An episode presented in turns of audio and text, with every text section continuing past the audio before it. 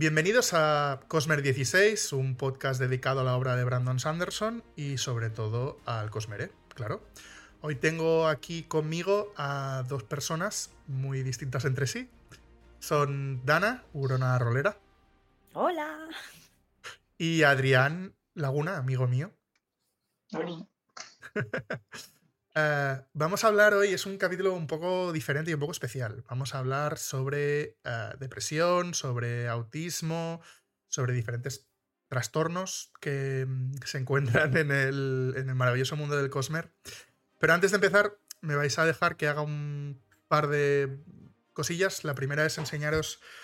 Han llegado los, los pins del canal. Estoy súper contento. Estos pins. eh, son dos versiones de los pins de- del logo. Esta versión, los que estáis en YouTube lo estaréis viendo. Esta versión así como cromada es la que se va a enviar a todos los invitados que pasen por el programa. A los que ya han pasado y a los que tengan que pasar, por tanto. Dana y Adrián, um, obviamente. Cole- colecciono pins. Perfecto, perfecto. Te voy a- se me hace rarísimo llamarte Adrián, te voy a llamar Laguna, ¿eh? Lo siento. Eh, Lo de la sí, es amistad que es lo que. es- Sí, sí. Es la, la primera vez en la vida que me has llamado Adrián. O sea, Sí, es que no, no, no me gusta, no me gusta. Bueno, y la segunda, una, una pequeña fe de ratas. En el capítulo anterior, el número 11, donde hablamos sobre el, el Imperio Final, hacemos un comentario, por mi parte, poco afortunado, diciendo que las Cosmirlas hacen... se da a entender de que las Cosmirlas no hacen recaps de todos los libros. Por supuesto, esto no es correcto. Estábamos refiriéndonos a que los capítulos diarios que hacen son de, am, de capítulos mm, concretos, o sea, de, de- capítulo 52 y 53. ¿Vale? Por, mm, por favor, que nadie se enfade. Ha sido con, con- con buena fe. Bueno, y ahora sí, vamos a, mm, vamos a abordar este tema que es un poco complicado. Yo voy a meter mucho la pata. Corregidme todas las veces que tengáis que corregirme. No, no he querido informarme mucho justamente para que la gente se vea un poco reflejada en mí, la que no está muy metida en esto de, de, de, pues, de la depresión o del autismo. Ah, no sé si queréis, primero a lo mejor os presentáis y... No sé cómo decirlo, ¿ves? Este es el primer paso. No sé si queréis decir cuál es vuestra condición, no lo que os pasa, no sé. ¿Quién quiere empezar? Yo, yo te quería, te quería decir que, bueno, a, a ti y a todos los que estén escuchando, que yo considero que siempre que no haya mala fe, no, no es cagarla, es, es aprender.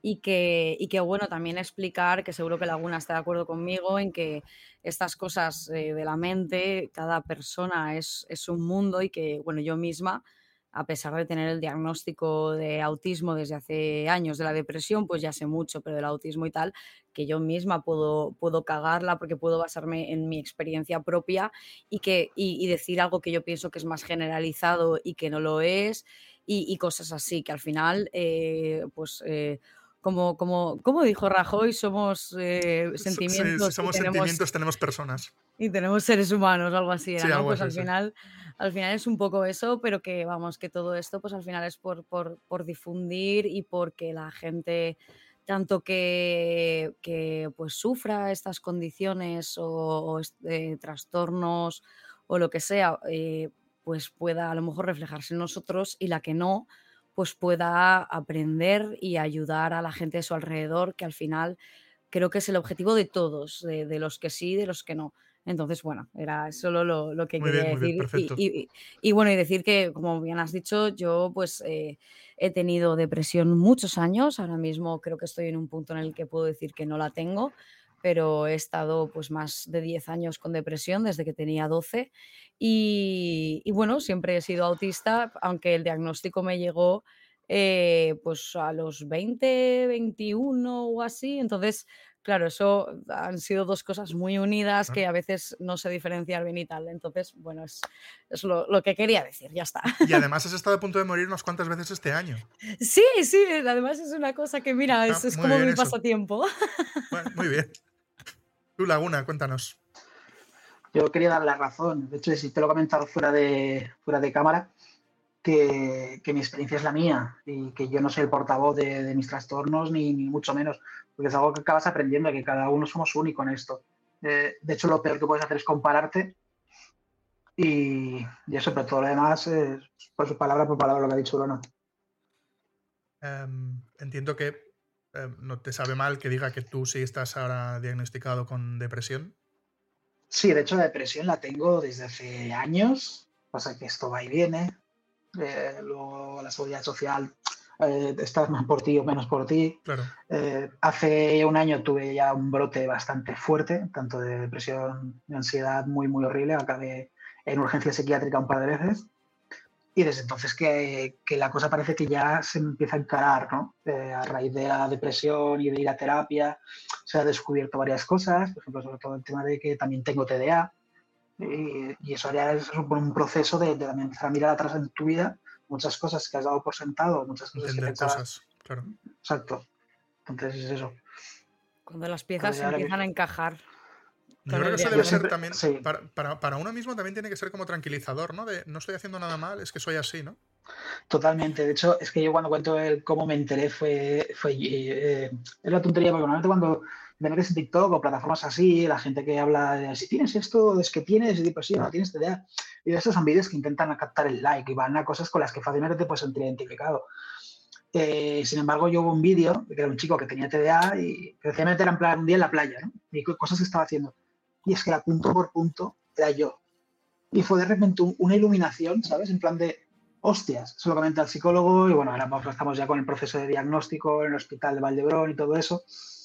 Pero sí, en el momento en el que puedes decir, no es mi culpa, no es que sea una mala persona, no es que sea torpe, no es que sea vago, es como, es que soy así, es algo que no, que, que, que ahora pues tengo unas otras, voy a tener otras herramientas para poder trabajar contra ello, pero Buah, lo de vago muchísimo. es súper clave, ¿eh? El vago y tonto, yo siempre me he sentido, eh, pues eso, yo fracaso escolar totalmente y pues siempre una vaga, una tal, y me he sentido muy tonta y resulta que, que no, que, que bueno, que tien- todo tiene un, un porqué y, y resulta que tengo una inteligencia para algunas cosas arrolladora y pues para otras pues no, tengo muchas dificultades para muchas otras cosas.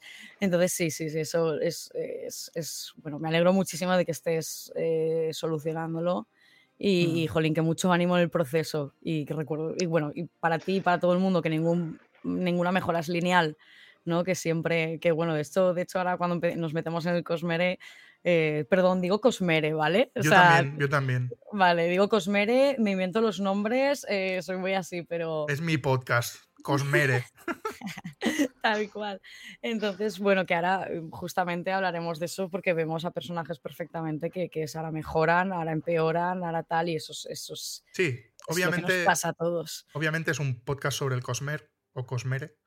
Y, la idea era de intentar ver si Brandon Sanderson, como es un recurso que usa mucho el de personas con ciertos trastornos, con ciertas discapacidades o con depresión, si es buen escritor eh, basándonos solo en eso. Y haremos otro capítulo hablando sobre si es buen escritor canónicamente, pero sobre si escribe bien sobre este tipo de, de cosas. Entonces, la primera pregunta que os quería hacer yo es, eh, ¿uno se cura de, la- de la depresión? Porque, por ejemplo, del alcoholismo, mm, uno no se cura, siempre es alcohólico. Pero de la depresión, mm, aunque, aunque estés mejor, ¿uno se cura o no se cura?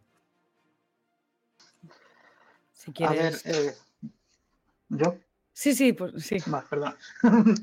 a ver, eh, hay casos y casos. De esto, una frase que voy a repetir mucho a lo largo de, de este podcast es eso, es, hay casos y casos, eh, gente que sí que se cura, por lo que se conoce como un episodio, ¿vale?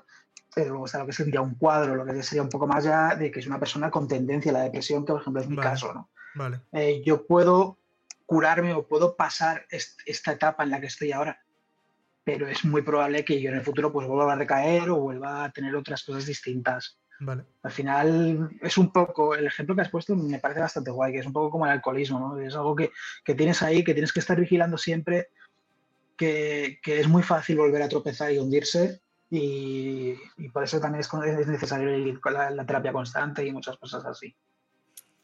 Sí, yo, yo iba un poco también a aclarar que justamente en la depresión, pues, eh, pues hay como dos tipos, ¿no? Por así decirlo, la que te viene por, por traumas, por sucesos Ajá. y demás, que pues alguien en un muere un familiar o bueno, cualquier caso te puede sentir que te, que te hundes y luego está la, la química, bueno, Como un shock toda es postraumático. química. Como un post. Un shock Claro, es- postraumático. Eh, totalmente. Yo Ah, vale. empecé, a ver, yo, yo, por ejemplo, en mi caso, yo, bueno, es que aquí es cuando se empieza a liar la cosa. Cuando yo tenía 12 años, que, que se ve claramente que tenía tendencias ya depresivas, resulta que eran tendencias, o sea, eran, eh, era autismo, en el sentido de que eh, los autistas tendemos a pues, obsesionarnos con cosas. Yo siempre he estado muy obsesionada con la naturaleza y los animales y en mi caso me empecé a obsesionar porque en clase pues daban mucho por saco con eso, con eh, el ser humano destruyendo la naturaleza. Entonces yo Vale. sentía de verdad un dolor muy grande y tal. Más adelante, a los, pues a los 14, 15, bueno, es que estuve pues, con un chico, estuve en una relación de maltrato, pues después me diagnosticaron estrés postraumático. Y más adelante, pues es que mi salud en relación con la diabetes eh, también Dana, me trastocó. ¿Lo tienes, Dime. ¿Lo tienes todo? Todo, todo. Y además este año es que me ha salido todo. ¿Qué quieres? Celiaquía la tengo. ¿Qué quieres? La Pues tengo. a lo mejor sí que vas a ser autista, ¿eh? que coleccionas de todo. Claro. es mi interés especial es tener en- enfermedades. Un poco de Di- mí. disculpad, espero, espero que la gente no se enfade conmigo por frivolizar No. un poco, porque obviamente lo hago siempre desde el cariño y entiendo que se entiende. ¿eh? Yo soy el primero. De hecho, tengo, tengo, tengo ese problema de que la gente tiende a, a pensar que estoy mejor de lo que realmente eh, me siento, porque como constantemente hago bromas, como constantemente... O sea, hay gente que le cuesta hablar de ello, yo no. Yo, a mí Sí, sí, me dice, claro, "Oye, cada ¿quieres- uno lo que has dicho, ¿Quieres participar en un podcast para hablar de tu salud mental? Digo, bueno, me tiro de cabeza, ¿no? y, y eso hace que, sobre todo el tema de las bromas, eh, que la gente a veces se equivoque. Pero no, yo precisamente es porque la broma es mi herramienta de evasión, porque sin ella entonces ya sí que estaría, claro. estaría perdido. Exacto. Y Perdona, Dana, que te, te he interrumpido por la broma estúpida No, esta. no, no que va, que va, para nada. Esto, las conversaciones van así. Eh, simplemente, pues eso, que, que, pues mi, mi salud física, por ejemplo, también ha tenido mucho que ver. Entonces yo al final, pues no, pues sí que sí que parece que yo mm, produzco menos serotonina. Yo estoy ahora, te- tomo dos antidepresivos diarios que realmente por fin siento ¿La que me han serotonina ayudado. que, que hace para el que no... Bueno, espera, serotonina o, o- o- no es que hay como tres hormonas, yo llevo un lío, un cacao, pero eh, a lo mejor, no sé si Laguna sabe un poquito más de esto, No, yo, pero tenía- yo pensaba que la, la- la- la- la serotonina está bien. O sea, no sé si ya Ah, tú luego sí. tienes alguno algo más, pero sí, yo tengo unos antidepresivos que me suben dos, la serotonina y la otra, no sé cuál es la otra, pero Vale, bueno. Para que estés es más que- contenta. Sí, y, pues eso, tengo bajo nivel de producción de hormonas y tal, y pues estas Vale. pastillas en concreto a mí me han ayudado, pero hay otros casos que las pastillas es que no te pueden quitar un trauma de encima. Eh, entonces, claro, yo, yo estuve muchos años que por mucho antidepresivo que me mandaran y mucha cosa, y también como va la seguridad social, que te mandan calmantes y demás, pues claro, eh, eh, yo el problema que tengo es que hay muchos factores que han influido muchísimos y todo se lía muchísimo. Entonces, claro, es difícil analizar y Ya. todo en una frase. ¿Y, y tú, tú qué, qué- cómo se dice? ¿Tienes autismo o eres autista? Soy autista. De hecho, esto es algo que, que me pasó en un, en un programa que hice, no voy a decir cuál y tal, pero con, con una empresa así importante, que yo pues decía, yo era la presentadora y decía que, que- que era autista y me corregían y me decían, ¿puedes decir que tienes autismo? Y, y fue la primera vez que yo me planté en un, en un plató a, a decirle a, a- a la jefa y tal, a decirle, no, no, soy autista. Y si no, no lo tengo, o sea, lo tengo, pero, pero es que soy, o sea, es... Claro, claro. entonces- es que no, no, no puedes dejar de ser autista. Claro, Claro, tiene sentido. Ah, eh, em, es, es, perdón la pregunta, ¿eh? pero ¿está considerada como discapacidad de algún tipo o es simplemente una condición? Eh, pues a ver, es que depende de muchas cosas. Eh, evidentemente, el autismo Vale. también tiene unos claro, niveles. Claro, es mucho. sí. Claro, pero eh, en principio sí. En principio sí, pero por ejemplo, a mi nivel y al nivel de eh, al mío y el de la comunidad o en Twitter, por ejemplo, que tengo, pues muchas veces es más eh, que el mundo está hecho para personas alistas, que son las que no son autistas, o más bien para personas neurotípicas. Vale. Y, y, mm, y claro, nosotros mm, necesitamos adaptarnos, necesitamos adaptaciones, eh, tema ruidos, tema, bueno, en los trabajos y demás. Yo con el tema de los trabajos lo he pasado fatal toda la vida. Y, y claro, entonces, en, en mi caso, es porque, claro, el mundo no está hecho para una persona autista. Entonces, eh, en mi caso, si yo creara el mundo, yo no tendría ninguna. Que es como, a ver, es como decir que si todos fuéramos en silla de ruedas, las personas que van en silla de ruedas, pues no tendrían discapacidad, ¿no? Pues es, un poco, es un poco lo mismo, no sé qué estoy diciendo. No, no, no, pero se, entiende perfectamente. Porque eh, entiendo, entiendo yo que además eh, una persona autista a nivel social le cuesta mucho más, ¿no? Porque claro, ve el mundo de otra manera, por tanto las convenciones sociales no son las mismas. Sí, ha sido mi gran lastre durante toda la vida. Yo, por ejemplo, hay, pues yo que sé, hay cosas que yo no percibo. A mí, por ejemplo, me hicieron bullying y en ningún momento lo percibí como tal. Mira, eso no me dio trauma porque para mí, pues era como eran como, como comentarios tal. Luego, pues mantener amigos toda la vida. A mí las relaciones de tú a tú en persona se me dan fatal. Yo me relaciono mucho mejor en grupo porque siento que no tengo un cargo, un peso eh, pues eh, tal, yo he perdido mucha gente porque mucha gente me ha venido y me ha dicho, Dana, es que yo quiero llegar más a ti y no sé cómo hacerlo y, es, y, yo sentía, yo pensaba que yo eh, estaba rota, en plan, no soy capaz de conectar con la gente y no, es simplemente que yo si somos amigos, no voy a estar hablándote todas las semanas. Yo con mi mejor amigo toda la vida nos hemos visto este año dos veces y, no tengo ningún problema, hay muchos convencionalismos. Entonces, desde pequeña he tenido que ir aprendiendo las reglas, aprender a qué cosas callarme, aunque a mí no me, o sea, para mí no sea ningún problema. Eh, bueno, un poco, voy a poner el gran ejemplo que está medio mal, pero bueno, un poco es el Don Cooper por la vida y a veces aún pues me cuesta y suelto cosas que la gente se queda como tal y, tengo que anotar, en plan, vale, esto aquí no, y estas cosas. Sistema social. Lo, típico de Sheldon Cooper era que él no pillaba las ironías. Yo, por ejemplo, soy muy sarcástica, pero las ironías no las pillo nunca. O nunca sé si una persona, si alguien me hace una broma, que, que yo tengo ese humor, ¿vale? El de decir una broma seria, pero si alguien me hace una broma y no se ríe, yo me creo que me lo dice en serio. Ostras, tendríamos un problema, yo soy súper irónico. Bueno, pues bueno, muchas. Ah, yo ya con mis amigos ya les digo, ¿broma? Entonces ya está. Habrá que probarlo un día. Lo voy a probar un día contigo, Dana, que lo sepas. Perfecto, ya te digo. Yo, por ejemplo, el sarcasmo y tal, sí, pero la ironía es que no la pillo. Y luego las segundas intenciones, por ejemplo, el proceso de ligar, para mí es horroroso. Yo al segundo, a la, tercera indirecta caña así que veo, yo voy y le digo, ¿esto es broma o no es broma? Porque si es broma, yo te sigo la broma. Pero si no es broma. ¿Estás, tirando, La, ¿estás tirando la, red de arrastre o no?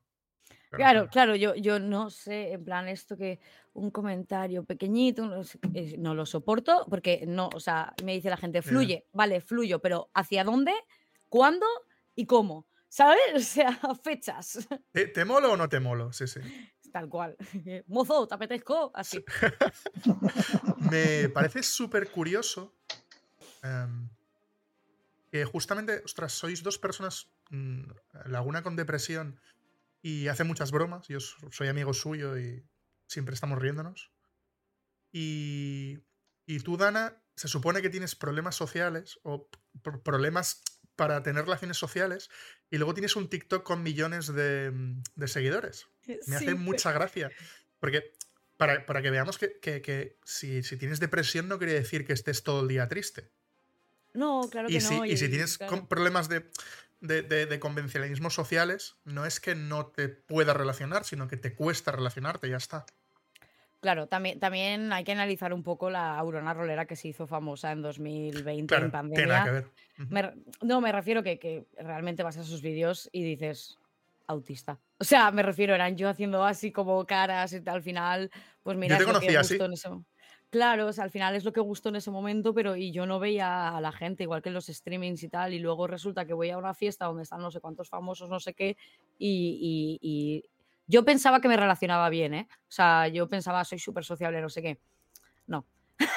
Spoiler, no. Vaya. Y tú, Adrián, que, joder, Adrián. Laguna es que es rarísimo para mí. Pero como te veo el nick allí en el vídeo. perdonad, ¿eh? Es que, si ya te digo, somos amigos de hace años y, hay cosas que, no, que me cuestan. Em, claro que. No, la gente. Mucha gente asocia em, depresión con tristeza constante. Sí. De hecho, eh, yo, por ejemplo, o sea, la depresión y el tema de relacionarte con otras personas es, el peor- es, un, es un combo horrible, la verdad. Eh, en parte por, claro, eh, Bruno tiene ese hándicap de que, que con el tema del autismo es constante, ¿no? En mi caso mm, tengo esa suerte de que no, pero sí que me da problemas. Eh, también por otro lado, eh, bueno, de hecho tú lo sabes, precisamente como has dicho que nos conocemos hace años, tú has visto cuántas veces he cogido y he mandado a todo el mundo a la mierda y me he aislado completamente Sí, y, y he desaparecido durante meses, un Sí, año, sí. y de repente aparezco con otro grupo Sí, sí. distinto. O sea, tú, tú lo has vivido eso, o sea, Sí, sí. conmigo. Entonces, sí, o sea, es... muchas mañanas te despiertas triste, te vas a dormir triste. Eh, Yo con asocio, yo- perdona que te corte, ¿eh? pero pa- Sí, yo lo vale. asocio sobre todo a la apatía, que no sé si es así, pero es como, como me cuesta mucho hacer cualquier cosa. Yo sé que tengo que hacer cosas, pero no, no puedo físicamente hacerlo. Yo, pe- perdonad, es solo un comentario. No, no, no. Quiero que, si esto es una que- conversación, ¿eh? Ya, pero nada, como yo he hablado mucho, pues quiero que Laguna se exprese, pero, pero yo lo asociaba mucho, yo lo explicaba mucho con el sentimiento de, de yo me sentía como una botella de agua que de repente la- se vaciaba. O sea, no era ya ni, no es tristeza, bueno, muchas veces sí, pero es eh, sentimiento de vacío completamente de, Yo, de esa- yo sentimiento. eso lo explico, lo explico con el símil de los Sims. que Es la barra social, la tengo al mínimo. Sí. Sí, pero ya, y ya no solo la social, sino la, la contigo mismo, con, tu- Sí, con sí. Tus sueños, tu- lo que se te da bien, lo que se te da mal. Pero es, Es- es que además es- es una pescadilla que se muerde la cola. O sea, eh, que sientes mal, no quieres hacer nada, pero estás ahí sin hacer nada y dices, es que debería hacer algo. Es que no. Y aún, y aún te sientes peor, ¿no? Sí. Claro. Sí, no quieres ser productivo, te sientes mal por no ser productivo y, y- y, uy, guau, es- es- Jodido. Bueno, sí. vamos a mm, cambiar un poco de tercio. Hemos explicado un poco muy por encima, ¿eh? sobre todo que nadie se piense que esto era para explicar lo que es cada cosa, porque es muy complicado. De hecho, el día de mañana, si, puedo encontrar alguna persona que esté al día del Cosmere y sea eh, psicóloga o, mm, o- algo por el estilo, me gustaría traerla para, hablar, o sea, como para hacer una segunda parte de esto. Vamos a hablar ahora de, de- de justamente de, de Brandon Sanderson y el mundo de la depresión, del autismo, del TDA, de los trastornos mentales, porque tiene una buena colección de, de amigos en el Cosmer que no están, No están bien. no están dentro del espectro. Vale, yo iba a decir no están dentro del, espe- del espectro que se puede llamar em, neurotípico, pero me ha gustado. Están, están no fatal. están bien. Está- no están bien. No están bien. Me gusta, me gusta. Que alguien hecho- los abrace. Sí, sí, sí. De hecho, siempre, ¿no? siempre dice que, que Sanderson en muchos de sus libros no tienes que estar bien para romper y, y poder usar la magia, ¿no? En, en sus sistemas de, de magia. Y, y me gustaría, primero sin spoilers sobre todo, o, o spoilers muy mínimos de personajes que salen al principio de sagas o demás, y luego ya entraremos en, en spoilers, sobre todo de, de los últimos libros del Archivo de las Tormentas, pero avisaremos, no os preocupéis. Entonces me gustaría saber qué personajes... Vamos a hacerlo al revés. Yo os digo algunos personajes que creo que tienen algún tipo de... mm, No sé cómo, cómo lo llamo, disfunción, no lo sé. Mm, Trastorno. Trastorno. Vale. Sí, aunque el autismo. Claro, es que el, autismo no es un trastorno, ¿no? Pero, pero, por favor. Vale, que no sean neurotípicos. Pues que no sean pues, neurotípicos. Sí, o neurodivergentes, de hecho, neuro, Pues que sean, que sean neurodivergentes, perfecto. Hmm. El, el más claro para mí es Caladin, que tiene una depresión de caballo. Sí, sí. Ay, de verdad. Luego diría que obviamente es Teris, de, de la era 2 de Mistborn, Mi niña. autista. Además se, se nota, o sea, me, me gustó mucho. Bueno, ya, ya lo hablaremos. Ah, hay otro personaje del archivo que tú lo has dicho eh, fuera de cámaras, que yo mm, lo sospechaba, pero me has confirmado que sí, que es Tien, el hermano de Caladin. Sí. Y hay un personaje en el Antris que dicen que es autista. Sí, pero no, hostia, yo Pero recuerdo no estar. te- pero no tengo claro si es que es autista o como está ahí, ahí. Es que no lo puedo decir porque es un, es un spoiler gordo. Hostia, yo recuerdo estar leyendo el Antris, es que yo tengo una memoria fatal, ¿vale? Y de hecho, eh, bueno, este cuadro de aquí es- son las puertas del Antris y tal, o sea, que me encanta el Antris, pero tengo fatal la memoria. Recuerdo estar leyendo el Antris y decir, aquí yo veo indicios de autismo, pero ahora ni recuerdo el personaje. Pues hay o un, sea, que luego hay lo un niño. hablaremos. Es un niño, ¿vale? Dejo ahí. Sí. Ah, Luego- sí, sí, sí, sí, Luego, sí, sí. ese autista, vale. Pero no, Bueno. no lo tenía claro, porque no está muy bien escrito ese personaje, porque sale poco también. Claro, y- o y sea, a ver, recordemos que es su primer libro. es de Es los el- primeros su libros de primer- sí, sí. Sanderson. o sea. Es el primer libro pu- publicado de Sanderson y bueno, yo creo que hay que perdonárselo y obviamente no estaba tan bien informado. Pero bueno, en definitiva, podemos ver que hay unos cuantos personajes sí. que incluso Wayne te diría que yo creo que tiene TDA. Hombre, neurotípico no es. A ver, eh, Wayne, eh, para mí Wayne es que es otra cosa. Wayne es, es un personaje que trasciende. es que- que trasciende. tra- Yo creo que es como el señor Barnes. Tiene tantos trastornos que ninguno sale, ¿no? Como lo de la puerta de los virus del señor Barnes. También hay que tener en cuenta, como, claro, estamos hablando de mundos mágicos, entonces eh, los poderes que tiene cada uno también influyen un montón. Yo, por ejemplo, me siento como identificada en el sentido de yo he vivido ciertas experiencias o tengo ciertas habilidades que me han hecho ser de ciertas maneras, entonces Ujú. yo eso lo veo mucho en Wayne.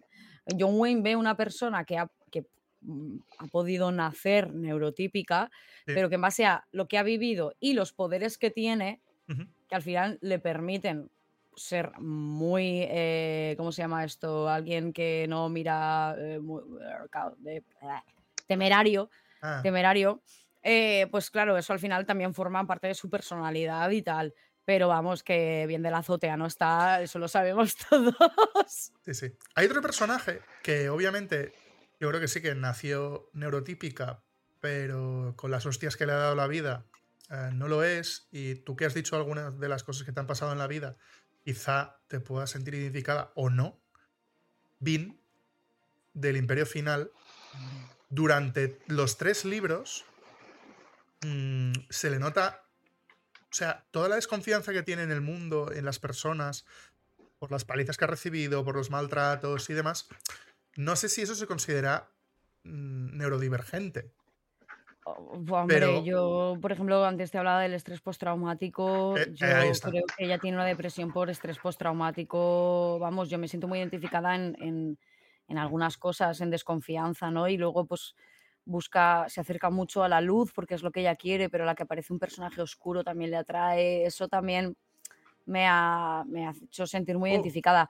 Yo quiero Mira, no- aclarar no, no una, una entendía. Mira, cosita. pues, pues gracias a esto, perdón que te corté, ¿eh? ahora Sí, sigues, pero gracias a esto me has hecho entender un poco más eh, El Pozo de la Ascensión, que es un libro que yo siempre critico por cierto elemento, cierto personaje que no me gusta nada, que yo pensaba que estaba metido con calzador.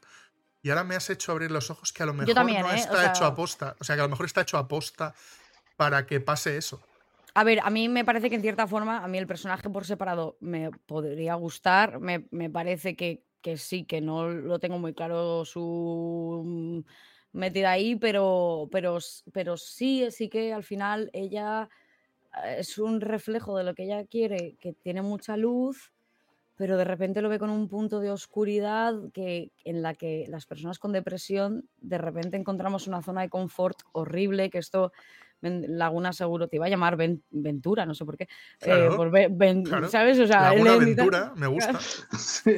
eh, se sentirá identificado y tal. Y, y sí, yo sí que creo que hay una, hay una oscuridad latente que, a ver, viviendo en ese mundo, como no la vas a tener. Y, y- y rápidamente, bueno, quería aclarar una cosita y decir dos Sí. personajes. Quiero aclarar que yo no soy psicóloga, ni soy profesional, ni he hecho, o sea, yo no, o sea, yo diagnostico porque es, Tú has vivido lo que has vivido y tú- la sensación Claro, es o la que tú te llevas. Al final es arte. Y el arte. tengo, tengo un interés muy, muy grande con la psicología y con los trastornos y demás. Y, y, pues es verdad que tengo mucho conocimiento, pero vamos, que yo voy lanzando aquí diagnósticos como tal. Pero vamos, que no.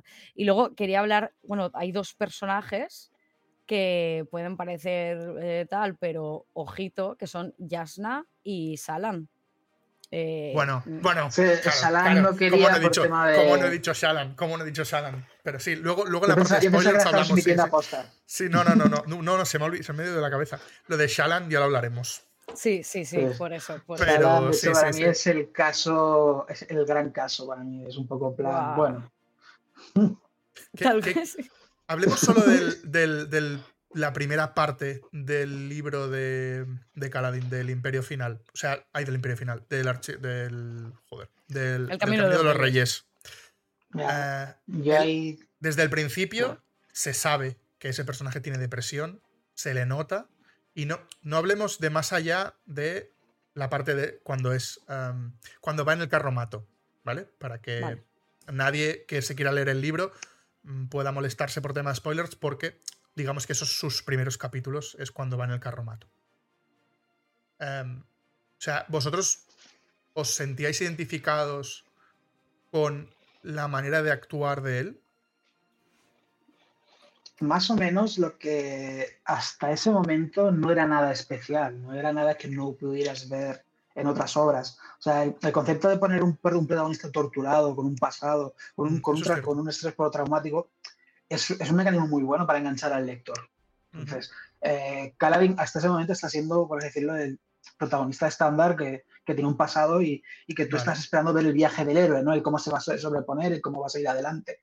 Pero la maravilla de Kaladin viene a continuación. O sea, es todo el viaje que hace que dices, es que es, que es la primera vez que un autor lo está, tra- lo está tratando como realmente es. viaje antes que O sea, destino, con- ¿eh? Eh, Aquí está, lo tengo el primer ideal en este anillo. Mm, Por cierto, de Faisil. mm, o sea, Sí, de- increíble esta chica. Es increíble. Súper guay. Bueno, pero perdón, ya, mm, ya se ha acabado la publicidad, la promoción. Yo eh, no sé si Laguna quería decir algo más. No, no, era solamente aclarar eso, de que yo, en, en mi caso, a lo mejor ahora es diferente a otras personas, yo con Kaladin hasta ahí pues no sentía esa conexión, que- porque no me estaba contando nada nuevo. Vale. Es decir, vale, es una persona con depresión, ¿qué vas a hacer con eso? Pero ves qué, qué diferente está la percepción, y esto me gusta mucho que salga, porque para mí era muy claro que desde el principio era un personaje que estaba deprimido por lo que le había pasado a su, a Sí. su pelotón. Pero es sí, cierto, es, pero Pero es cierto, que es cierto que que, eso podría pasar en cualquier. Exacto, que podrías verlo en cualquier personaje que le hayan matado a los Sí, padres, que a- al haya final, tenido que. Sí, sí. al final, Es por cierto. ejemplo, no era tan diferente que, por ejemplo, Quoth eh, cuando está ya de adulto Mm. en su taberna, Sí. ¿sabes? Eh, Sí. lo- lo- luego, luego ya es cuando tal, Sí, pero personajes atormentados, sí, sí. claro. Claro, yo, Hmm. yo, por ejemplo, a mí, eh, Kaladin, no voy a decir nada, pero a lo largo del archivo ha habido veces que me ha dado hasta rabia, en plan, eh, porque yo, eh, claro, eh, su, su- desde el principio, esto no es spoiler, desde el principio en el carromato te dejan claro que su gran tormento es la gente de su alrededor.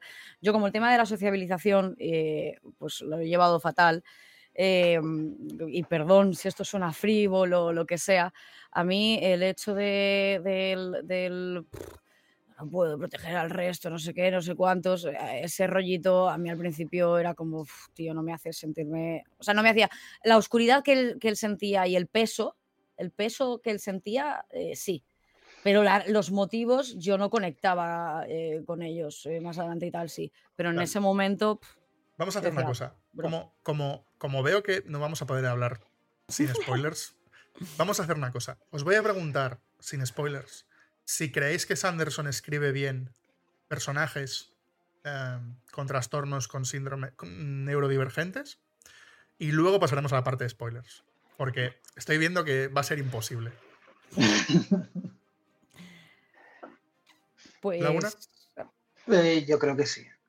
O sea, y si Y algo te da rabia, ¿eh? Y sé que te da, y sé que te da rabia, ¿eh? Te iba a decir eso mismo, es que ahora te iba a Y decir, y que tú te que me da rabia. conoces, es que yo diga algo bueno de Sanderson me cuesta, ¿eh? pero es eh, que me tengo que quitar el sombrero. O sea, sí. sí. O sea, eh, como mucha otra, otra autora que me transmitía lo mismo con sus personajes atormentados era la Úrsula Le Guin. Úrsula Es la única que, que, que- que me hace sentir más o menos lo mismo. Hay otros Mm, personajes, puedo- sí, eh, por ejemplo, tienes a, a, a Geralt de Rivia, que también es un atormentado, pero no Sí, pero- empatizas sí, del mismo modo, ¿sabes? O muchas otras obras de este estilo no son iguales. No, no empatizo con ellos. Yo, yo es que, por ejemplo, eh, mi diagnóstico de autismo y el autoconocimiento y el conocer todo esto vino también muy en la época en la que empecé el Imperio Final y desde entonces prácticamente solo he estado leyendo Brandon Sanderson. Entonces, eh, como que tendría que volver a releer eh, todo lo que he leído antes pero así de lo que me acuerdo, mm, yo pues digo lo mismo que Laguna, digo que chapó, que me quito el sombrero. De hecho, al principio, sobre todo, yo decía, cuando, cuando no estaba tan, tan metida, por ejemplo, en el archivo, ¿no? Que yo sí. que identificaba el autismo, pero a lo mejor no otras cosas, yo decía, Sanderson tiene que tener un hijo, un sobrino, un lo que sea. Yo me imaginaba que tendría algo. Esta era otra pregunta. Si creéis que eso solo pueda escribirlo alguien que lo tiene muy cerca o alguien que se informa muy bien. Ah, yo es que creo que en general él cuando se informa, se informa muy bien. Entonces, a día de hoy dudo, o sea, dudo en el sentido de que, de que pues no lo sé, pero al principio yo decía, tiene a alguien cerca, pero además no es el típico familiar. Si tiene a alguien cerca, no es el típico familiar, como estos se van a sentir identificados todos los neurodivergentes que tenemos todos, que es, ay, sí, tiene tal. No, es eh, un familiar que se informa. ¿Sabes? Que eso es muy difícil. Yo, por ejemplo, estoy súper orgullosa de mi madre ahora mismo porque se ha leído artículos sobre autismo para entenderme, tal. Eso es algo que, aunque la gente te quiera mucho. Bueno, es pero algo es un que no suelen esfuerzo que gente no hace, exacto. Claro, entonces a mí me daba esa sensación. Yo decía, tiene a alguien cercano que, que- y que, pero que además le quiere muchísimo y lo está sabiendo eh, identificar muy bien. Eh, yo creo que yo sospecho que al, al menos no sé si autismo o lo que sea, pero el, el empezar a escribir sobre, sobre neurodivergencias le tiene que venir de- de- del cariño a alguien cercano. O sea, o si, si no, de verdad sí que creo que es un puto genio a la hora de, de- de informarse y de interesarse, porque es que es algo que, que no he visto en otros autores. Yo, por ejemplo, eh, al principio creía que sí, que tenía que tener gente cercana. Es, es lo, que has, lo que has explicado tú. Eh, lo hace demasiado bien. Esto, hay cosas que dices, es que esto informarte. Pero con, conforme he ido leyendo más libros y viendo la cantidad de trastornos que trata, y, y no solamente los trastornos, cualquier cosa de la que se informa, viendo lo mucho que controla. Bueno, el cambio, Eh, el cambio creo De, ma- corte, de el maquinaria. Eh, claro, Sí, sí, todo. O sea, Perdona, cuando per- le da por perdona que te corte, pero, pero el cambio que ha hecho a nivel, por ejemplo, de LGTBI en los libros es increíble. Y yo Y- quiero y- decir y- una cosa. y- bueno, di- Y yo lo. O sea, obviamente le falta mucho camino, ¿eh? El ser mormón, quieras o no, seguramente am, afecte bastante. Pero el cambio que ha hecho mm, en muchos personajes del archivo, cómo lo, lo mueve, cómo. Es que no, no quiero decir spoilers, pero. Pero, ostras, es como muy natural todo. Eh, sí, y yo de hecho quería Perdona, decir... Laguna, que te, per- perdón, Laguna, que te he cortado antes. Ay, disculpa. No, y de hecho hay, hay un problema, una cosa que es volver un poquito para atrás de la conversación, ¿no? De- uno de los muchos síntomas es lo fácil que es disociar. Y yo ahora mismo estaba... Perdón, perdón, culpa mía. En O sea, su mente. No, no, "Guaca, no, no, guaca". De verdad que os estaba escuchando, pero había una parte ya de mi cerebro que tengo que ir delante de la minicadena y estaba con el taponcito del USB y llevo un rato jugando Sí, con él. te iba, ¿sabes? sí, te iba a decir que, que- te iba a decir que si podías no jugar, porque Saida se va a cagar en mí por el ruidito que se cuela. Perdón. Pero he pensado, pero he pensado. Hola, es que el pobre, el pobre es neurodivergente. Entonces, ¿qué le vas a decir? No sabía ni que se estaba No, escuchando. ¿eh? no, no te preocupes, estaba no ahí te en plan. preocupes. todo es que, ¿sabes qué pasa? plan, Yo tengo, yo tengo los tres, tengo los tres, em, eh, digamos, la- las líneas, las líneas de los audios. Y todo el rato era pim, pim, pim, la tuya. Y digo, ¿con qué estará jugando? Estaba yo escuchando a, Dana y viendo la línea tuya y digo, ¿con qué estará Sí, bueno, yo, yo en media hora voy a estar igual. ¿eh? Yo he estado en partidas de rol y de repente, eh, uy, ¿qué hace este botón? Y he apagado el ordenador y mierdas así. Es- Y de hecho, Es lo peor. y de hecho estoy con esto porque si no estoy con algo en las manos, eh, Claro, sí, o sea, os olvidáis de mí. O sea, entonces, claro. Yo, yo quería em, lanzar una propuesta que no he escuchado en ningún podcast ni en ningún tal, que es que, bueno, primero para empezar, que es que cuando te empiezas a informar de psicología y de algún tipo de trastorno, empiezas, yo es que llevo desde muy pequeña intentando informarme y tal, eh, luego los otros se te hacen mucho más fáciles, eso sí que es verdad, entenderlos, eh, bueno, el TLP, el TDA, eh, lo que sea, pero también empiezo a sospechar que hay una línea muy personal ahí, muy de crecimiento personal y perdonad, estamos hablando de un tipo que escribe eh, 40 libros al día, me refiero es un poco autista por su parte, no sé si autista, si TDA, pero Es obsesivo. Yo es que no Yo creo que es expresarlo así. yo creo que es- yo no yo creo quería que es expresarlo obsesivo. así, pero Yo creo que es obsesivo. Claro, claro, me refiero, eh, o TOC, o cualquier trastorno que Mm. tenemos, eh, eh, pues obsesiones, que a mí, pues es que, es que- pues, es que me ha pasado. Entonces, eh, claro, está- estamos hablando de un tipo claramente, en mi opinión, neurodivergente, que esté muy bien adaptado en muchos ámbitos de su vida.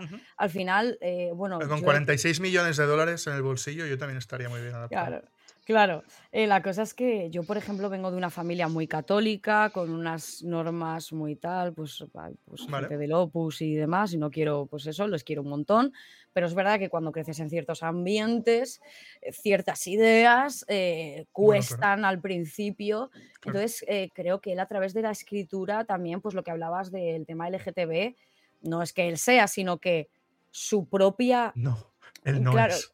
Claro, Justamente, pero bueno, tuvo, ciertos problemas por escribir lo que. cosas que no debería haber escrito. pero sus- sus- su propia aceptación y su Mm. propio eh, eh, avance, porque además son temas que van muy ligados cuando te empiezas a informar de una minoría, Mm. te- es que empiezas a empatizar con todas y creo que, que es algo que se puede reflejar muy en sus libros. Entonces, empiezo a sospechar que Jasna es su parte de altas capacidades, que Tien tiene parte de su infancia, que mm, yo qué sé, o sea, estos son conjeturas, pero, No, ¿sabes? no, no, Pero Pero muy que, interesante. que- que que podría ser, ¿no? Al final, por ejemplo, el autismo y altas capacidades van muy de la Muy mano muchas sí. veces y demás, entonces, eh, bueno. eh, eh, una antes- pregunta, una cosa al aire, porque es Sí, algo sí, que sí, sí. yo siempre he Sí, sí, hablado de sí, salud mental me y tal, pero nunca había planteado que Sanderson, pero a mí me parece, me, cada vez me parece más evidente que este señor Algo tiene. Algo, algo tiene que Algo eso o le tiene. escribe el o le escribe el loro, es que una de dos, Sí, es que no hay algo más. tiene, sí. Y antes de pasar ya a spoilers, la última pregunta, de verdad. ¿Es importante la visualización, la representación para vosotros que lo sufrís? ¿Es importante? ¿O, os daría igual que fuese un personaje escrito diferente? No, yo de hecho, eh, tú lo sabes que lo hablaba contigo, contigo conforme lo iba leyendo. A mí me ayudó. O sea, quiero decir, eh, mm, coincidió con lo que he comentado antes de cómo ha sido mi último año, de que yo toqué fondo, pues ahora justo en enero hará un año. Y... ¿Pero, pero qué te pasa los Eh, eneros? ¿Te mueres y casi te mueres y casi...? Eh, piensa que vienes, a ver, eh, en mi caso, es que son muchas cosas, pero piensa que vienes, que vienes de una campaña navideña, exacto, de que, que- que Ah. para nosotros es horrible. Eh, pero bueno, eh, yo cuando empecé... Están, los del corte inglés y los neurodivergentes. Sí, Algún día perdón. Perdón, ¿eh? Perdón. Me van- tengo unas ganas de ver los comentarios funándome. ¿Qué va? ¿Qué va? Hombre, no, gente, sed buenos que estamos aquí, que le hemos dado permiso, hombre. O sea, Perdona, sigue. Laguna. Era lo que decía, de que yo cuando empecé, eh, perdí, o sea, de hecho tú lo sabes, eh, mi afición principal son los videojuegos. Y yo me encontré que no podía jugar, ya no, eh, casi una incapacidad física, no disfrutaba, lo máximo que aguantaba una partida eran cinco minutos. No podía jugar a videojuegos, no podía ver series, no podía ver películas, estando las 24 horas de mi casa porque estaba de baja. Eh, lo único que me que conseguía, precisamente por cómo funciona la lectura, eh, lo único con lo que conseguía centrarme era leyendo. Es lo único que conseguía que no se me fuese la cabeza por mis lados. Y fue cuando cogí todo, todo el archivo de las tormentas y me lo leí. Y ahora cuando entremos en spoilers, aclaro exactamente a partir de qué momento, pero fue un momento de, o sea, esto está guay, es la primera vez que siento un personaje así. Mira la cantidad de libros de fantasía que he leído, pero esto Sí. es como, joder, no, no, no, no, no está romantizando la idea, no la está simplificando, no, la está solucionando no, desde luego que no está No, romantizando. está, diciendo, está diciendo algo que me gustaría que se dijera más, ¿sabes? Porque se ve muchas, muchas ficciones, es como, bueno, pues esto es como un catarro, ¿no? Y de repente muchas veces, eh, de un día para otro, el, pr- el protagonista ha salido adelante, es como, Sí, sí, sí. mm, no. El momento Entonces, flashback de Naruto que te cura. El El flashback poder no Sí, el Sí. flashback no jutsu que te cura de todo. sí, hacen así, hacen ¡ah! y se te va la Sí, depresión. exacto. Perdón por el dedo, pero. No, no, no pasa nada. No monetizo, o sea que no te preocupes. Yo, yo estoy muy de acuerdo con Laguna. A ver, yo, por ejemplo, si no los hubiera tratado, no me habría dado ni cuenta, porque pues, yo toda la vida pues, he leído y ya está. pero es verdad que conforme vas, vas leyendo y vas, y, joder, a veces es terapéutico y bueno, yo pues voy a rápidamente porque tampoco hablo, hablo muchísimo. Eh, es que estamos, es mi interés especial, Cosmere y salud mental, o sea, estamos, estamos en mi onda completamente. Estás en el podcast perfecto. Sí, sí, sí, total. Eh, yo en enero también es, bueno, cuando, a ver, toqué fondo noviembre, diciembre, en enero es cuando mi cuerpo se reinició completamente. Eh, yo antes de, de, enero 2023, que es cuando ingresé en la cetoacidosis, que bueno, es un proceso muy largo, muy, eh, muy poco a poco y demás, eh, yo le pedí a la enfermera que no, que no me salvaran. O sea, eso en la UCI y tal. No me hicieron caso, me dijo, niña, cállate y bueno. Por pues lo que sea, no te hicieron caso. Exacto, entonces bien. Eh, pero yo, previamente a eso, yo, yo vivía en Madrid y tal, y, y yo lo decía sinceramente, yo decía, busca razones para vivir. Y yo decía, pues, pues saber lo que ocurre en el Cosmere es, era una, una razón que yo tenía. escúchame, escúchame. ya tengo título, tengo título para el podcast. Brandon Sanderson me salvó la vida. Es que sí. Y lo digo, y lo digo totalmente en ¿eh? serio. el clickbait rico. Además, yo, yo que soy, pues, de focalizarme, de obsesiones, de tal, cuando me da por el Señor de los Anillos, me da por el Señor de los Anillos, cuando me da por esto, me da por esto. Entonces, eh, estaba siendo mi obsesión, estaba siendo, eh, pues eso, mi, bueno, y cuando eh, salí de la UCI, que tuve una neuropatía diabética, he estado en silla de ruedas, he estado en cama muchos meses. Al final, pues lo único que hacía era ver realities que nunca me habían gustado y, leer el archivo. Yo he dedicado todo 2023 a leer el archivo, no podía jugar a videojuegos porque en esta silla yo no aguantaba más de media hora sentada.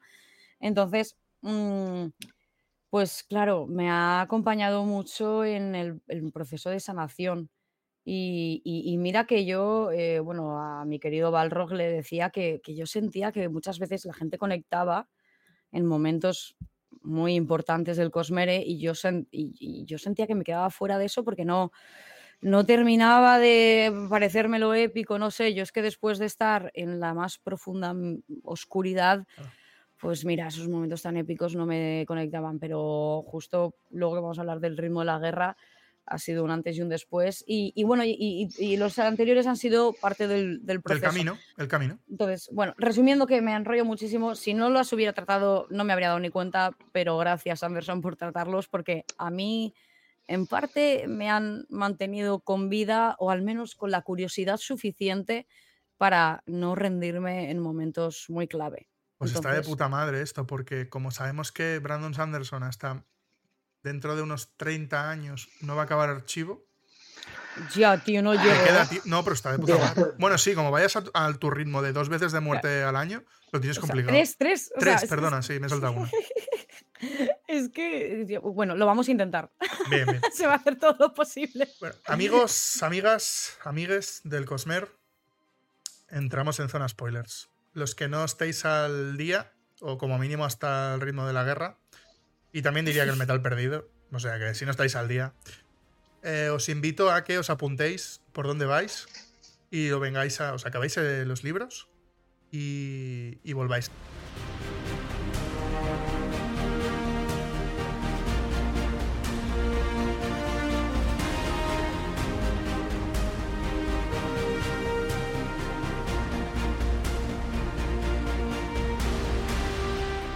De hecho, le dije a, Dana que no quería hacer este podcast hasta que, no, hasta que no se acabase el ritmo de la guerra. Y yo creo que pensó, vaya gilipollas. No, no, para nada. Yo creo que la, tía pensó, que el tonto del culo este que me pone deberes. No, para nada, porque al final sí que percibía en cada libro que, jolín, había momentos que sí que tal, y evidentemente pues percibía que en el ritmo de la guerra algo mm, estaba pasando y, y para nada, de hecho, yo, me siento yo fatal porque a veces no te contestaba lo que sea, pero estaba yo pues, pues, pues, pues, como estaba. Pero vamos, que, que, que, gracias porque la verdad es que yo no, o sea, esperaba sentir un confort en el ritmo de la guerra, pero no esperaba lo que me he encontrado. Entonces, mm, gracias por hacer este podcast. Esperando a que yo me a, a vosotros, porque tenía muchas ganas. Es uno de los primeros que pensé en hacer cuando empecé el podcast, porque, bueno, creo que hay temas que no se suelen tratar en, en podcast menos de este tipo, de, entretenimiento, de, lectura de fantasía y demás. Y creo que, mm, bueno, de hecho estoy súper contento porque están saliendo unos temas súper interesantes. Vamos a hablar, yo creo, sobre todo de dos personajes, por lo que os toca de cerca. Uno es Kaladin, otro es Steris. Y también hablaremos de Shalan, porque Shalan lo tiene todo en uno. Pero, bueno, a ver, a ver, lo tiene todo. Y, lo que, y lo que no sabemos. Y lo que no sabemos. Podría ser Shalan tú, ¿eh? Porque también colecciona traumitas, ¿eh? Sí. A ver, eh, solo diré que, evidentemente yo creo que, a ver, Salan yo no, no, sé identificar exactamente qué tipo de trastorno, hasta dónde llega, lo que sea, pero yo creo que es una buena representación, aunque sea mala representación en cierto sentido, pero como es muy literal, eh, de algo que muchos hemos sentido que al final, eh, cuando tienes depresión, muchas veces sientes que evidentemente te pones un velo ¿no? Que te protege, que yo lo tengo. Qué bien jugado, qué bien y, jugado. Y muchas veces eh, muchos sentimos que, conseguimos radiar y conseguimos ser radiantes en ciertos momentos y hay momentos en, la depresión en los que en los que en los que de verdad ves tu potencial y ves lo maravilloso y lo, y lo hasta dónde podrías llegar y lo que te pesa no poder por tener depresión. Entonces, eh, es maravilloso y aquí sí que entro en spoilers. Yo puedo considerar y, me entran ganas de llorar que gracias a los medicamentos, gracias al psiquiatra, gracias a mi, propia, el, mi propio crecimiento personal de este año que me quedé sin, sin novio, sin dinero, sin salud, pude, por, pude quitarme el velo y, y, es, el mundo es completamente distinto cuando te lo quitas. Es una, es una cosa el cambio. Entonces, Salan, eh, yo no identifico el trastorno, no sé si está bien representado, no sé si está mal. Puede al menos la, literalidad. exacto, puede ser la literalidad de, mm, física del. Exacto. La literalidad de Salan es preciosa. Y yo con eso me quedo. Yo ahora cuando hablabas de esto, obviamente, en el ritmo de la guerra, cuando se deshace de velo, es que es totalmente lo que yo he vivido este año, el quitarte una, como un velo, es que yo se lo escribía así al psiquiatra, como un velo negro que de repente te lo quitas y, yo es verdad que creo de verdad que no hay resquicio de depresión ahora mismo en mí, no sé si habrá recaída, no sé si eh, lo que sea, pero el, la sensación de quitarte como las, yo qué sé, como las novias o, quitártelo así, el velo negro, eh, es una cosa y, maravillosa y, yo también ahora mismo estoy en un proceso eh, de ver lo, radiante que soy y lo maravillosa que soy y por ejemplo un tema que tengo es que no sé transportarlo a mis vídeos y, me siento identificada, estoy deseando que Radiante se una a mí para yo poder expresar hacia afuera esa luz, ¿sabes? Que, sé que tengo, pero que se ha mantenido escondida por, por muchas razones. Y bueno, quiero que Laguna hable porque yo hablo muchísimo y seguro que tiene cositas maravillosas que decir. Así que. Bueno, yo, yo eh. sé perfectamente cuando hables de Caladín. Es que a mí, bueno, me volaba la cabeza cuando me lo explicabas. O sea, es que, él, él, me iba explicando cuando iba leyendo el ritmo de la guerra. Y bueno, a mí me dejó, me dejó planchado. Es que yo creo que sé lo que puede decir punto por punto y le voy a besar los pies en cada cosa que diga porque yo también he estado ahí. Entonces.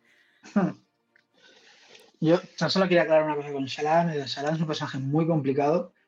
yo te lo he comentado a ti personalmente muchas veces. Eh, el personaje femenino favorito de casi todo el mundo es Vin. El mío es Shalan. O sea, me parece un personaje mil veces mejor que Vin. está más, es increíble. más construido. exacto. O sea, la cantidad de matices, el carácter, eh, es un personaje súper original.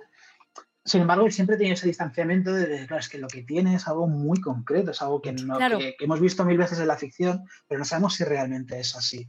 Entonces, es, ese pequeño paso que siempre eh, me ha costado dar con ella. Pero eh, porque, porque, vengo de ver a Kaladin, vengo a ver todos y es como. Es que es eso. sigue pareciendo demasiado película. Es que ¿sabes? Es, eso, ¿no? Kaladin es como el transporte literal ah, del mundo real y la parte de Shalan es el trastorno mezclado con magia que yo creo que eso es lo que hace que gente no conecte.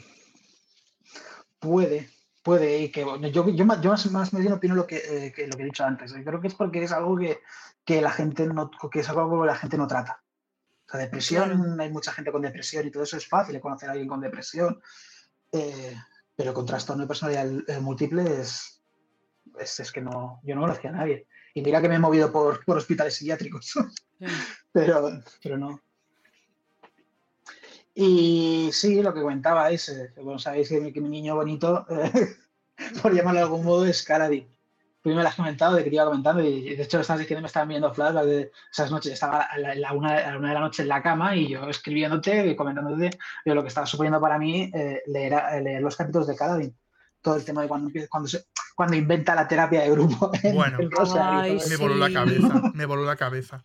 Porque además conectas muchas piezas ahí personas que no somos neurodivergentes, yo creo que estaremos de acuerdo en que ahí conectas muchas piezas, ¿no? Eh, algo que además parecía, o sea, era el camino a seguir, efectivamente. Él es médico, él cura. Mm, mm. Y cura. Es que de hecho. Hostia, yo creo que está muy bien hecho. Para mí, cada eh, a mí me gana el cuarto libro. O sea, hasta el tercer libro es un personaje bueno, es un personaje protagonista, es, es un Geralt de Rivia, es un, ¿sabes? Es, es uno más. Es en el cuarto libro, que además empieza incluso, que parece precipitado, que le dicen, oye, tú no estás bien, tira para casa. Y toda esa trama es como, wow, o sea, estás gastando páginas en, enseñarme esto, que parece que no me lleva a ningún lado. Pero es que lo que, lo que estoy conociendo de este personaje, que como estoy entrando en su mente, como estoy viendo el mundo a través de sus ojos, esto es maravilloso. El, el, aceptar, cuando yo al menos cuando tenía, no sé si a ti te pasará, cuando tenía depresión y tal, pues intentaba como, pues, no sé, me definía de una forma, ¿no? Y el, el aceptar de tu personalidad ciertas cosas, eh, pues, pues no sé, yo por ejemplo ahora estoy aceptando una feminidad que antes nunca, yo siempre me he percibido y me sigo percibiendo súper masculina y tal, pero, pero estoy aceptando como cosas de mi personalidad que eh, resulta que soy risueña, que soy... Eh, yo pensaba antes, por ejemplo, que yo era como el como eh, yo qué sé, sí, pues la sabia sobre la salud mental, pero un poco que, que hundía y, y, mm, y, luchaba mucho por los demás, ¿no? En ese sentido como, como, como Caladín, o sea, no me voy a poner a la altura, pero, pero bueno, eh, y, y, ahora pues he aceptado este papel que creo que puede ser muy positivo de, dentro de... Jamás me habría imaginado a, a mí misma ayudando activamente, porque sí que me ha venido mucha gente diciéndome que le he ayudado, pero yo, he, yo era desahogándome. Eh, ahora el, pillar un papel y, que una persona me venga a hablar y, yo poder hacer en cierto modo de sanadora, e, ese momento es, muy especial para mí también, la verdad. Eh, y, bueno, ya todo el tema que, por supuesto, Laguna, estarás de acuerdísimo, todo el tema de mirar al abismo y estar a, punto de tirarte. Mira, pelos, de punta, ¿eh? Y, claro, y... lo, y lo que es y lo que es Sil, porque yo cuando, cuando la depresión más el chunga. Anclaje, ¿eh? El anclaje al mundo, ¿eh? Claro, yo, yo hace unos años tuve no sé qué tipo de trastorno. A mí me tendrían que haber internado varias veces. Varias veces ha venido la policía y la ambulancia a mi casa cuando vivía con mi ex y pues, muchas movidas muy fuertes.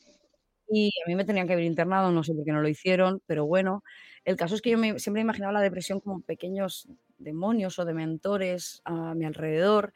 Y pues justamente es que sí, es que ese viento spren es que eh, encaja mucho también, es como eh, esa parte pequeña de, ti mismo y a la vez que lo percibes como alrededor, no sé, también es, me parece que, que Sil es Caladín y Caladín es Sil porque están tan unidos y eh, completan tanto el, trastorno. O sea, mm, SIL a mí me parece también una pequeña fase de lo que es la depresión, ¿eh? que al final es, es, cuando te dan muchas veces, a mí me diagnosticaron hace años maníaco-depresión, que es alternar estados de absoluta, un, absoluto hundimiento con estados de, de manía total, de, de, absoluta felicidad y tal.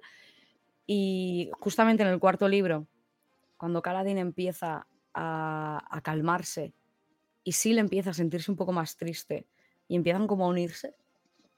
Es como que esos polos de la maníaco-depresión que yo superé hace años, solo me quedaba, la maníaco se había ido, solo quedaba la depresión, pero que se unieran también, es, que son, es que, es que podría hablar tanto rato, paradme, perdón. No, no, no. Tira, tira. Es, maravilloso, la verdad es que es maravilloso. Y, ya, pues, a ver, no, sé si queréis ir tan al meollo tan rápidamente, pero es que en el cuarto libro, el momento Caladín es cuando yo rompí a llorar. Por primera vez desde el final del, Imperio Final. Eh, desde el del Imperio Final, no del héroe de las eras. Desde el, sí, yo tengo un hurón que se llama Kelsier. Eh, y, y, sí, desde el Imperio Final yo lloré mucho. Eh, pues el héroe de las eras también es que también como tenía, me lo tengo que releer porque como yo estaba con la depresión, tenía la mente muy embotada, realmente yo creo que no entendí, o sea, había cosas del final que no terminé de, de encajar bien en mi cabeza y me pasó también con el archivo y tal, pero bueno, esto ya, pero desde el Imperio Final yo no lloraba y con con, bueno, con todo lo que ocurre con cierto personaje que, perdón, ¿eh? pero el, momento De, no hemos hablado de Teft, que evidentemente también tiene sus problemas, y el momento de perdonarse a sí mismo. Yo, mira, la parte de Teft no, la quiero comentar mucho porque tengo, tengo, digamos, el tema del alcoholismo lo tengo muy de cerca. Y él, obviamente, es un, adicto. Sí perdón que haga un pequeño apunte. Perdón, en, mi adolescencia y, parte de mi gran depresión de adolescente, mi, madre, esto mi madre me ha dado permiso para contarlo, mi madre era alcohólica y evidentemente pues todos los problemas que eso puede conllevar a una niña pequeña, a un adolescente y bueno, cuando yo por fin me fui de casa que tuve que huir con una bolsa con dos bragas y tres camisetas y volver a la siguiente semana por mi ordenador y ahí se tiró una semana llamándome, amenazándome con que si no volvía, pues se iba pues, a hacer cualquier locura, lo que sea. Ahí es cuando mi madre entendió y por sus nietos, por mí, se metió a un centro de desintoxicación y a los cuatro meses salió siendo la pedazo de mujer que, que ha sido toda la vida y que es a día de hoy, que es maravillosa. Entonces, perdón, pero también me toca muy de cerca y puedo llegar a entenderte mucho. No, no, vamos. Mm, o sea, estoy súper agradecido porque os estáis abriendo un canal y no pensaba yo que iba a.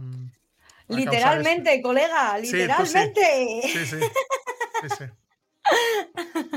sí, sí. A los que no lo habéis visto, mm, eh, porque estáis oyéndolo, mm, em, Dana tiene una raja de coño ombligo, dilo bien. De coño ombligo. Bueno, pues ya está. la tengo.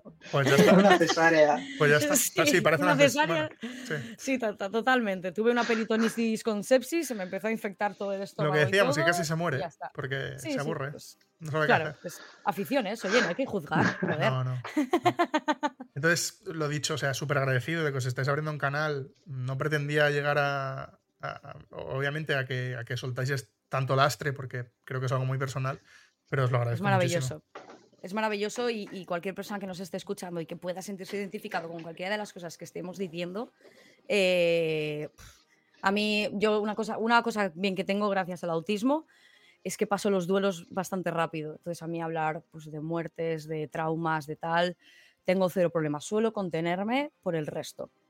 Pero, pero a mí hablar de lo que he pasado no me supone ningún tipo de problema y ser súper cruda y tal. Solo, con, solo contenerme porque tengo contenido muy heavy en mi cabeza de vivencias. Entonces, bueno, evidentemente, no quiero despertar triggers muy fuertes ni nada así. Pero vamos, que, que nada, que yo agradecida de poder hablar de esto, joder.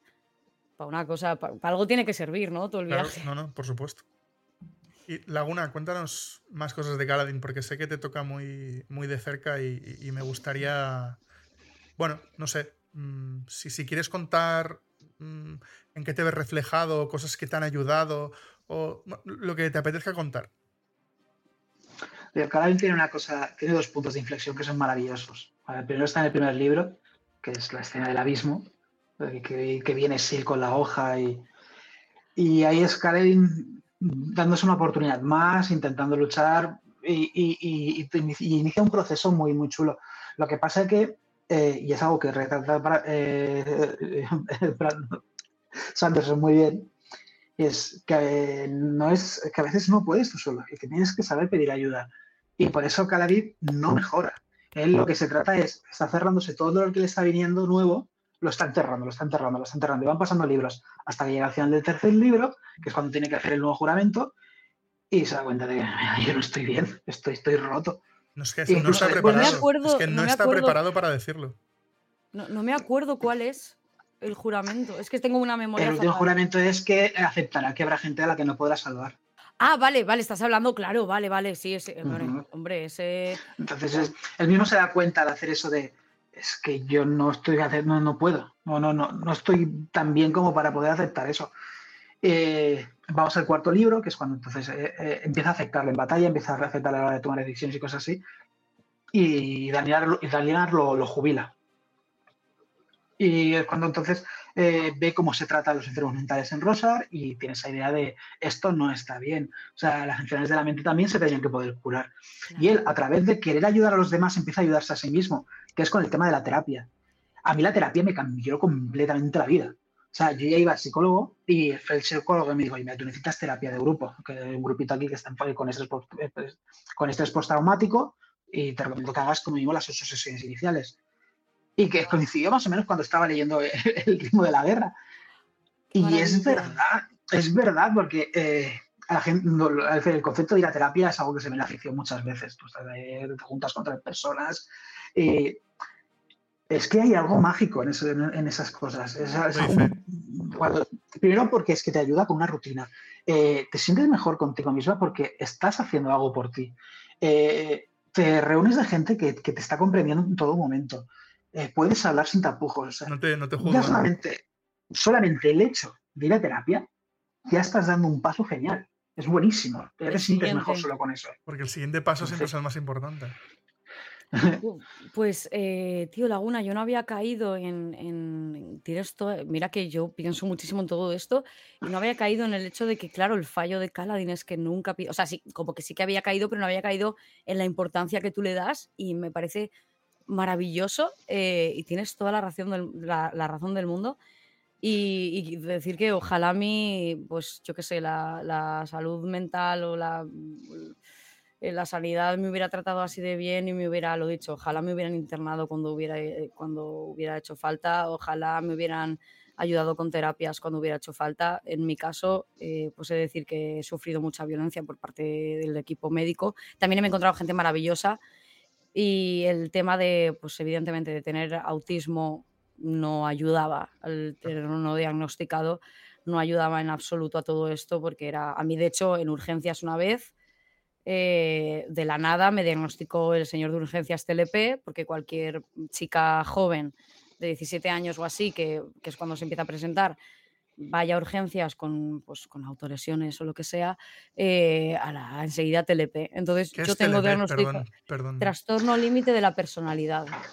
Que yo aún no, no termino de entenderlo bien, sé que no lo tengo, pero porque ya mis diagnósticos están claros, pero evidentemente pues había síntomas que eran autismo con depresión mezclado y el hecho de ser una chavala joven con el pelo azul y tatuajes marroneros, eso también hacía mucho. Y, y la cosa es que, mm, que, bueno, yo oficialmente tengo diagnosticado TLP cuando no lo tengo, porque fue un señor de urgencias que lo hizo. Y bueno, quería simplemente, eh, aprovechando el tema de Caladín con terapia y demás, decir un pequeño mensaje que yo he aprendido, que es eh, gente que nos esté escuchando, no tengáis miedo a la terapia, no tengáis miedo a los diagnósticos. Ningún diagnóstico va a cambiar lo que sois. Solo os va a dar herramientas para entenderos más. O sea, ningún diagnóstico de repente no, no, os va a, a cambiar nada. O sea, os va a, a poder ayudar ya sea de depresión, de TLP, de autismo, de, lo, de TDA, de lo que sea, no os va a poner vayas en el camino. Al principio lo vais a sentir así, porque lo parece. Pero si empezáis a informaros, empezáis a relacionaros con gente igual, pues como Caladín con sus terapias, ¿no? Eh, todo lo contrario, os baja las barreras. No sé si, bueno, estaréis de acuerdo, yo creo que sí, pero, pero bueno. De hecho, has dicho algo muy, muy, muy importante y es eso. Eh, el, diagnóstico es una herramienta. O sea, no es una medalla, no es algo que dices, no, pues yo soy así, punto. No, eh, el diagnóstico te abre puertas. Te sirve para, eh, en caso de psiquiatría, saber qué medicaciones vas a tener que tomar, en el caso de psicología, a qué terapias tienes que ir. Eh, es eso, es, obviamente un paso. Sí. es, el siguiente paso. a mí me, me sorprende, sí, a mí me sorprende. ah, sí, sí, perdón, perdón. porque me estoy quedando sin batería y pongo a cargar el móvil. Vale, un segundito. Tranquilo, aprovecho y, voy. Me sorprende mucho que mucha gente se queja de que mm, el personaje de Caladin em, y les cansa mucho porque que no se cura, ¿vale? Que, que- porque supongo que están acostumbrados a personajes en la ficción que digamos que superan su traumita y Mm. ya está. Pero Kaladin no, Kaladin tiene que pasar, joder, años para poder empezar a vislumbrar el final del túnel. Y tampoco es que se haya curado, de hecho te lo deja muy claro. Aunque yo haya aceptado que no podré salvar a todo el mundo, eso no significa que yo eh, ya pueda tener una vida típica. Claro, claro eh, yo considero que ahora mismo Kaladin está al principio, de un principio camino, camino, ¿no? que yo pues creo que estoy recorriendo y es un camino largo, es un camino difícil, ¿sabes? Y además yo creo que Brandon Sanderson ha tenido súper en cuenta una cosa que de psicología que es muy, muy importante, que es el hecho del desarrollo de la personalidad. Cuando somos pequeños, ¿no? cuando somos niños, como puede ser Tien, desarrollamos nuestra personalidad de, puertas de casa para adentro, ¿no? Y eso, pues, eh, por eso es tan importante la educación de los padres, tal, no sé qué. Y luego, cuando entramos en la preadolescencia, en la adolescencia, desarrollamos nuestra personalidad, empezamos a desarrollarla en base a las relaciones que hacemos fuera, ¿no? Eh, Kaladin todo le pilló en pleno desarrollo de personalidad. Yo hay heridas que siento que nunca van a terminar de sanar porque ocurrieron a mis 14, a mis 16, a mis 17, 19 años. Y son, y, y- y- y claro, y, y son momentos de, de desarrollo de la personalidad. Entonces, eh, estar muy jodida eh, en esas edades mm, no es lo mismo que pues, pues una persona adulta, que, no digo en ningún momento que sea menos ni nada, pero yo creo que una persona adulta que pues a sus cuarenta y pico años de repente le pasa algo muy grave y cae en una depresión, evidentemente en su depresión no es menos ni nada, pero sí que ha tenido todo un recorrido de saber quién es. Yo ahora mismo, por ejemplo, estoy descubriendo o redescubriendo quién soy. Yo siempre, desde pequeña, muy, muy parlanchina, muy pizpiretas, cantarina, y yo pensaba que la vida adulta a mí me había hecho uraña. Yo era house, entre los dolores y las no sé qué. y tal. Entonces, eh, y, y no, ahora está aflorando mi verdadera personalidad, pero porque yo, es cierto que yo tengo unas facilidades para superar ciertas cosas que otra gente no tiene. Entonces, esto es muy importante. Kaladin, chavales, mm, no s- yo creo que no se va a curar nunca, ni debería, eh, en el sentido de como personaje representativo, ¿sabes? Eh, va, o sea, es que es, es como lo que dicen de la muerte, no la superas, aprendes a vivir con ello. Entonces, eh, apren- aprendes, es súper importante, aprendes un montón y aprendes a gestionarte y tienes herramientas que te van ayudando.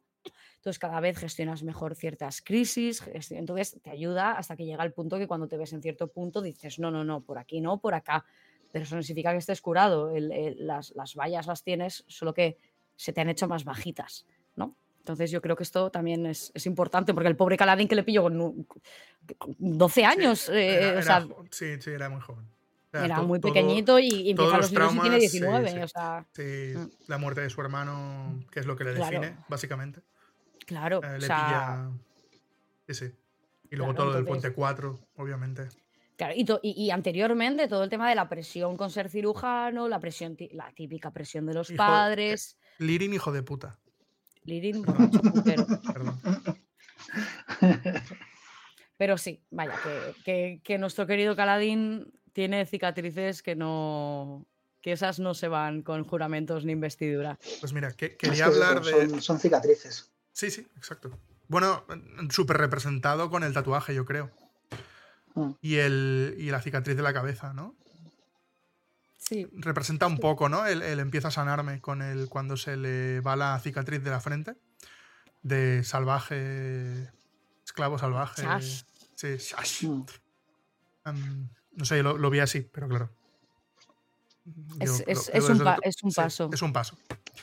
Mm, Me, me da un poco de rabia porque no pensaba que iba a dar tanto de sí toda esta parte. Entonces quería hablar de más personajes, pero, pero no va a dar tiempo. Entonces vamos a hablar solo de uno más, que es Esteris, Y, y quizás em, en otra ocasión, no sé, aprovechamos y hablamos de más personajes. Bueno, o- re- realmente de Steris eh, yo creo que es, es muy rapidito porque me parece, mira que a mí me cayó mal al principio y dije, ¿está de qué va? a todo el mundo, está pero- hecho aposta. Claro, Está aposta. Eh, Yo digo- siempre le he dicho, eh, eh, Sanderson ahí recogió cable. Tenía otras ideas con los personajes, A porque ver, tú te lees el primer libro de, de la, de la segunda era y te lees el final y digo, Pero ya no que- se trata de evolución, es que son cosas no, completamente porque, porque distintas. ese, el primer libro de Era 2 iba a ser un libro aparte, o sea, no iba a ser una era entera, iba a ser solo como un, un puente entre dos eras.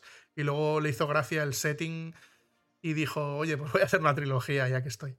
Claro, pero, pero, ostras, es que yo, por ejemplo, cuando me lo leí, ya sabía que era autista y tal, pero yo me percibía una persona caótica, porque recordemos que ahí está la depresión Mm. también, que es como una tormenta.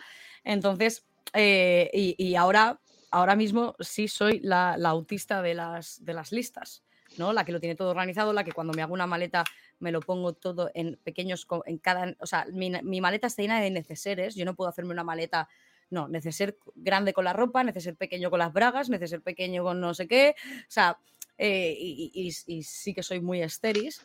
Y, y sobre todo, eh, a mí me parece maravilloso que al principio todo el mundo la perciba como una pedante, que es lo que a mí me ha pasado toda la vida cuando era más pequeña, ¿no? En plan, la niña esta.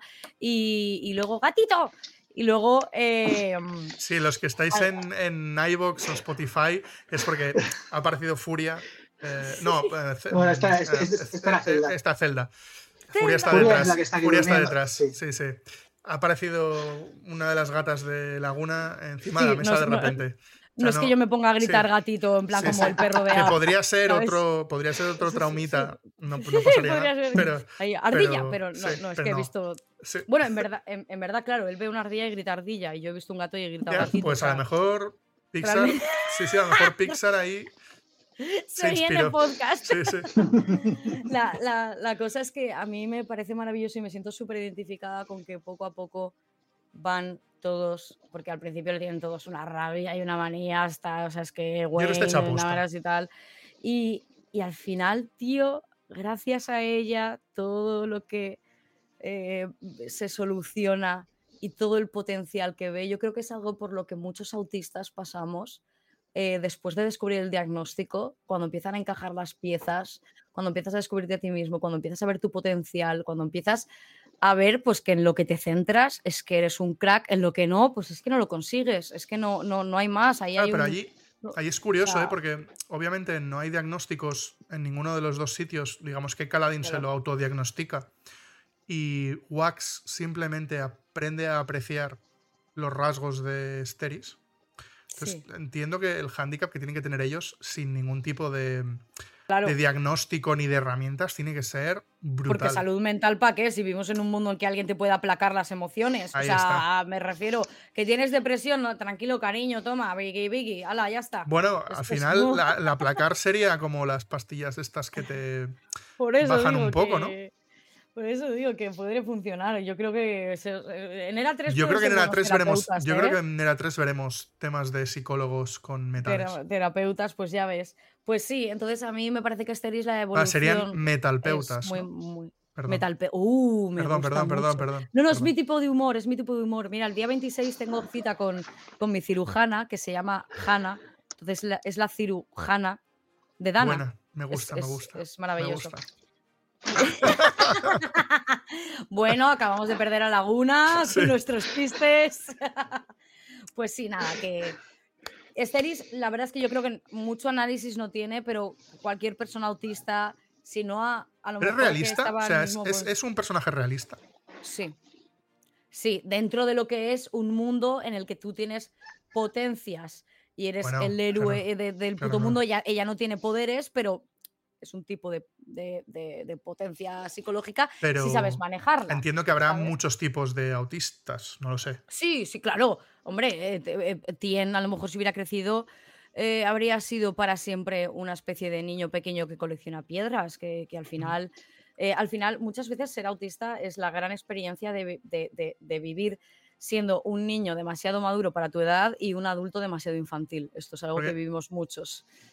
Pero bueno, Esteris es el caso de autista que toda la vida hemos vivido pero que no hemos percibido como autistas. Por ejemplo, en la época de Arthur Conan Doyle, Mm. eh, Sherlock Holmes es claramente autista y no existía el autismo. O sea, me refiero, sí que existía, no existía el diagnóstico de autismo. Es que Arthur Conan Doyle se inspiró en un profesor que tenía él. Entonces, eh, eh, hay grandes figuras en la historia, sobre todo grandes hombres, porque claro, la historia es como es, que son claramente autistas, que han llegado, yo sospecho de Alexander Hamilton, por ejemplo, eh, que tienen claramente eh, rasgos autistas que nunca se han percibido como tal. Al principio de The Big Bang Theory el autismo no se hablaba y nadie hablaba de Sheldon Cooper como un autista, hablaba pues, como un friki raro y Pero, tal. ah, ¿Vosotros, Entonces- ¿tú crees que ha hecho más daño que bien eh, el personaje Sheldon Cooper a nivel de autismo? Mm, Sí, o sea, yo creo, a ver, yo creo que ha abierto puertas. Yo creo que para que un producto salga, por ejemplo, yo que sé, bueno, no sé, no sé poner ejemplos, pero para que un producto salga siempre que tiene que haber algo anterior un poco malillo, pero que haya abierto algunas puertas y, al- y en base a esos debates se ha podido avanzar. Entonces, tampoco voy a decir, no, Sheldon Cooper, así que no, así como no voy a decir, no al The Good Doctor. No, porque el The Good Doctor también tiene cada cosita que vaya tela, que no tiene ningún sentido. se no- House. House. Se nota que son personajes eh, neurodivergentes escritos por neurotípicos. Por ejemplo, Muy al de- límite, ¿no? Claro, en el caso de The Good Doctor, eh, que dijeron, los autistas son súper lógicos. Y hay veces que les po- le ponen una lógica en la cabeza que es una lógica muy neurotípica en base a las convenciones sociales. No es Claro. una lógica autista. ¿Sabes? Por Y ejemplo. por eso me sorprende claro, mucho eso. que un neurotípico, como debería ser Brandon Sanderson, escriba también neurodivergentes. Es que yo lo siento mucho, pero Sanderson no es neurotípico. O sea, yo lo siento un Pero en cambio, también escribe muy bien a neurotípicos. Claro. Sí. Es que, es que, eh, a ver, es que podría ser un altas capacidades. ¿Sabes? Que, que al final, solo altas capacidades, que eso. Bueno, mucha gente lo tiene como una bendición. Para muchas, yo Hombre. conozco mucha gente que solo es altas capacidades. Son personas increíbles, increíbles. Tengo una amiga que estuvo tres meses en un convento de clausura solo para acceder a unos documentos antiguos. Es maravilloso. Son personas maravillosas. Pero es sufren una carga mucho, muy ¿eh? grande. Sí, sufren mucho.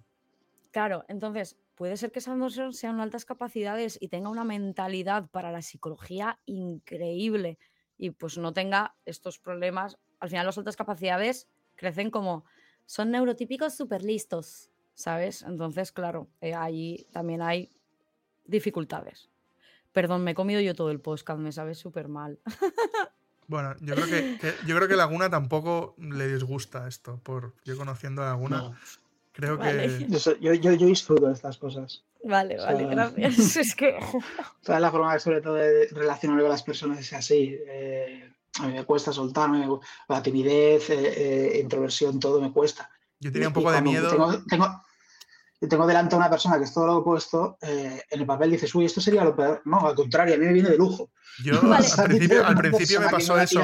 Cuando yo pensé en vosotros dos, porque lo tenía muy claro desde el principio, yo no te conocía a ti personalmente, Dana, pero ya intenté buscar una persona que nos hiciese intermediarios, que sabía que te llevabas bien con esa persona. Digo, va, creo que me va a costar poco. Y, y con Laguna, obviamente, pues somos amigos. Y al principio dije, hostia, la, la- la mezcla a lo mejor es muy explosiva. Pero luego digo, pero si al final yo soy muy hablador y no paro y, y me llevo muy bien con Laguna, yo creo que, que funcionará. y creo que, creo que funciona y además cuando habla Laguna Sí. siempre dice Sí, sí. cosas muy interesantes. Em, Es de esas personas que lo que, que lo que habla vale mucho. Yo, Sentencias, sí, yo me, yo, yo me disperso un montón. sentencia, sentencia. No, no. Yo, te- estoy- eh, yo cuando estoy suelto soy igual que. O sea, pero lo que es que son unas situaciones muy concretas. Tengo que estar, tengo que estar con gente que, con la que he intimado mucho. O sea, a mí me cuesta mucho soltarme. Pero a- a- también tengo parte de comportamiento parecido al tuyo. Eh, es que tengo la gata aquí. No te preocupes. Em, Se ha despertado. Básicamente está todo, todo Claro. el podcast. He estado durmiendo, pero ahora se ha despertado y Como ahora quiere toca. jugar. como toca. Bueno, antes de cerrar, no sé si queréis decir algo más. Os dejo mm, eh, un rato libre. Si lo queréis cerrar, lo cerramos. Pero este ratito de micro es vuestro. Gatito, Quédate aquí.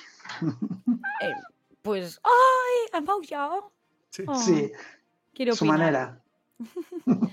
Yo a mí me sorprende no tener a Hoyd por aquí subiéndose por la Hoy es el gato pequeño Sí, de, de eh, Dana. que es evidentemente pues es un caos, eh, es un zalamero, pero es un caótico, no podía ser de otra forma. Dudaba si ponerle Hoyd o Sagaz, que tal, pero Bueno, lo, lo mismo pues, pues sí. Pues yo pues sí quería decir, pues a ver, que ya lo he dicho, ¿no? Animo a todas las personas que nos puedan estar escuchando, sean neurodivergentes o no, que creo que es un tema que está muy a- al pie de- de- del día, ¿no? Se está hablando mucho y, y creo que es conocimiento que, que nunca está en vano. Y quiero decir que, que, bueno, que justamente estamos aquí dos personas, Laguna y yo, que además, pues hemos, creo que por lo poquito que sé, que hemos llevado un proceso parecido, que pues en enero del año pasado pues caímos en lo más hondo y es un estado luego pues de recuperación poquito a poquito, que te vas conociendo. Quiero decir pues que, que sí que hay luz, que sí que hay esperanza.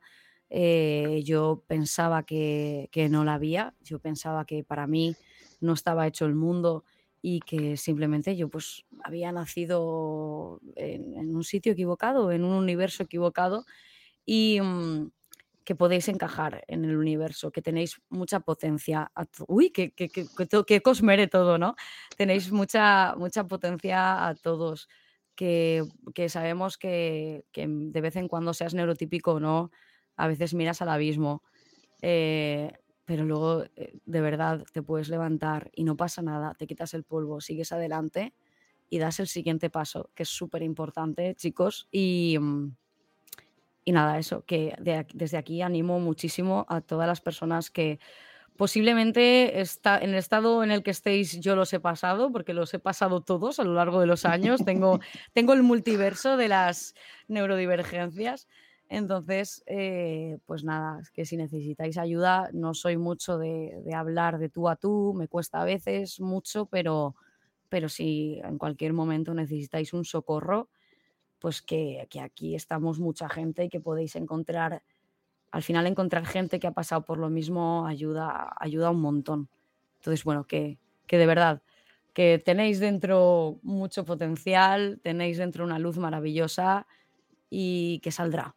Y a veces se esconderá otra vez, pero tranquilos que volverá a salir. Y pues nada, eso.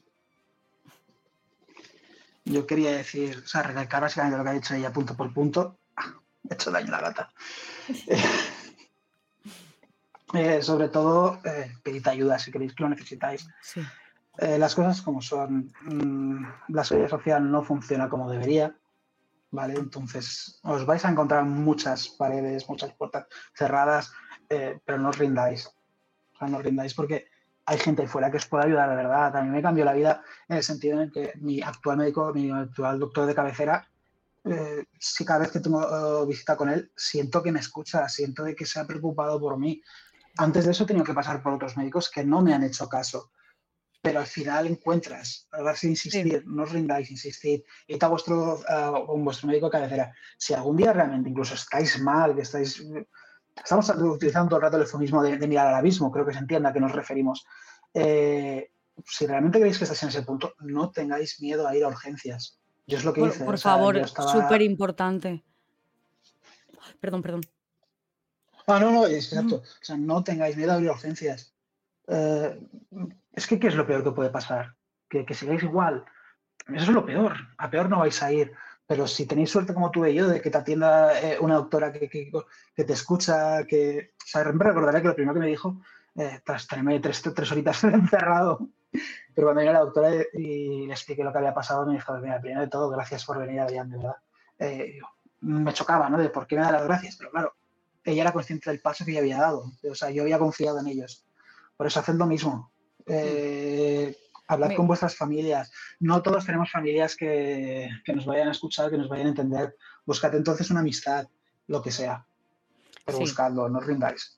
Totalmente. Mira, yo ya súper rápido, eh, yo he entrado en, en- en farmacias incluso eh, llorando eh, con 16 años, eh, diciendo, socorro, estoy teniendo verdaderos pensamientos, o sea, mi cabeza me está gritando cosas mu- muy oscuras, o sea, eran literalmente voces en mi cabeza, era ruina ahí en mi cabeza eh, y yo he entrado en, en una farmacia y, al final, pues es gente di- dispuesta a ayudar eh, y pues eso, lo que ha dicho os podéis encontrar muchas trabas o lo que sea, pero que al final, de verdad, que, se encuentra.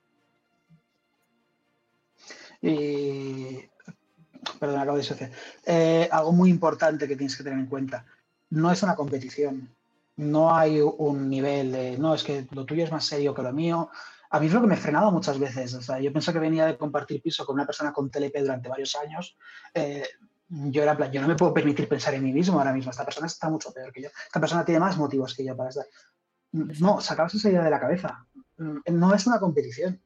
Eh, tú eres tú y tus circunstancias. Exacto. y, el medidor eh, está hecho en base a pequeña te puede haber, Que la piedra más pequeña te ha hecho tropezar y te está doliendo. Estás en tu derecho. O sea, no hay, no te sientas mal por pensar, no, es que lo mío no es importante. Es importante, te está afectando, te está afectando en tu día a día, estás teniendo unas ideas de mierda. Ya está, céntrate en eso. No te compares con nadie porque cada uno somos como somos. Y ahora yo cómo cierro esto.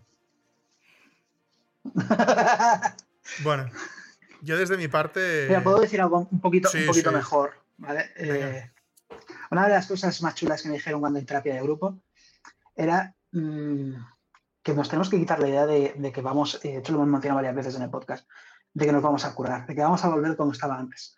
Eh, la vida no, no es dar vueltas, estamos mal, vamos cayendo y al final mejoramos. Es imposible, totalmente imposible volver al punto de origen. Puedes volver, pero estarás más arriba y seguirás subiendo. La vida es una espiral. O sea, tú acabarás conviviendo en otra persona distinta y eso es lo bueno. O sea, aprenderás de todo, todo lo que te ha hecho daño eh, y sobre todo quítate esa idea de, es que no consigo mejorar, no, no, no consigo. No, es que no se trata de eso.